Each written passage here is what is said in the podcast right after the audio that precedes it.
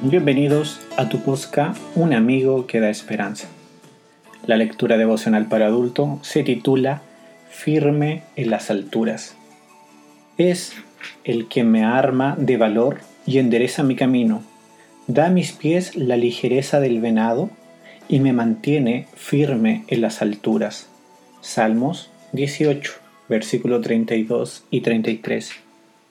La Biblia habla de varios acontecimientos de importancia que ocurren en las alturas montañosas. El Señor escogió montes para revelarse de manera especial. Además promete transmitir fuerza y ligereza a los pies del caminante, para que ascienda lugares altos y se mantenga firme.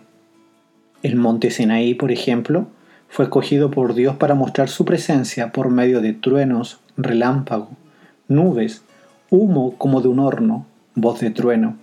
En aquel ambiente sagrado permaneció Moisés cuarenta días y cuarenta noches.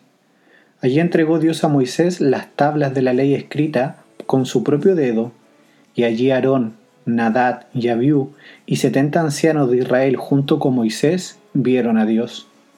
En el monte Carmelo se manifestó Dios de forma espectacular, enviando fuego del cielo para consumir el holocausto el altar, el polvo y hasta el agua de la zanja, mientras que las oraciones y ritos abominables de los profetas de Baal no produjeron efecto alguno.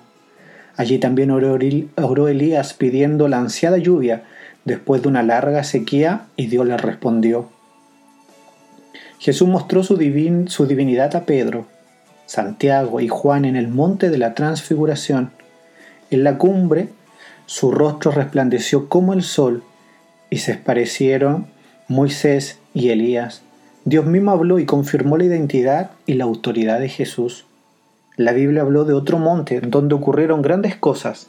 Ararat, Calvario, Sión, los olivos, etc. Para alcanzar la cumbre es necesario esfuerzo. Cada paso es duro e incluso doloroso. Requiere una medida de preparación física y también un estado mental que el Señor imparte. Una destreza comparable a la ligereza del venado ya en la cima podemos vivir una experiencia inefable. Resiliencia solo surge con cierta medida de dolor. Las experiencias difíciles, las barreras y las limitaciones de la vida pueden ser el único camino para obtener resiliencia y salir de las crisis más fortalecido. Recordemos además que después de los momentos álgidos hemos de regresar al valle. Pedro, Santiago y Juan querían quedarse en el monte por la grandeza de la presencia divina pero tuvieron que descender. Igualmente nosotros decimos adiós al momentos álgidos una y otra vez, pues debemos seguir trabajando en el valle. Sin embargo, ese adiós no ocurrirá cuando Jesús regrese. Él recibirá a los redimidos en el aire para iniciar el glorioso, el glorioso ascenso hacia la morada celeste para estar eternamente con ellos. Que Dios te bendiga y nos vemos mañana.